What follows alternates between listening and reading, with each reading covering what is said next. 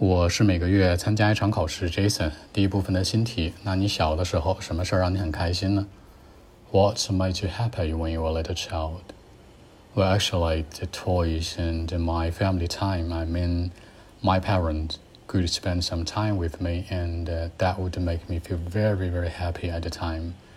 You know, like the toys can be another thing in life. I used to have lots of toys you know, some small cars or some stuff. I was so excited after having so many toys in my home. So that's it. 那家人的陪伴，什么叫家人的陪伴呢？很多人愿意说 accompany，对不对？我家人一起陪伴我或怎样？其实你想说的是家庭时光，不如直白一点，family time。那那个时候，at the time，也可以说 then，或者说在我小的时候，when I was a child。那过去，过去是这样，你可以说 used to。 比如说呢，过去是这样的，it used to be，它等于的是 did。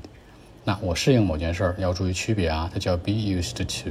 比如说我适应这件事儿了，I'm used to it。那这里面当中它加了一个 be 动词是完全不一样的。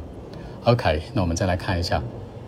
Well, actually, the toys in my family time can be very important, you know. I mean, my parents could spend some time with me. I mean, at home, on weekend, or somewhere, and that would make me feel very, very happy. In the meantime, the toys can be another important thing in life. You know, I used to have lots of toys, and I was like so excited after having so many toys in my home. You know, so that's it. 好，更多文本问题，微信 b 一七六九三九一零七。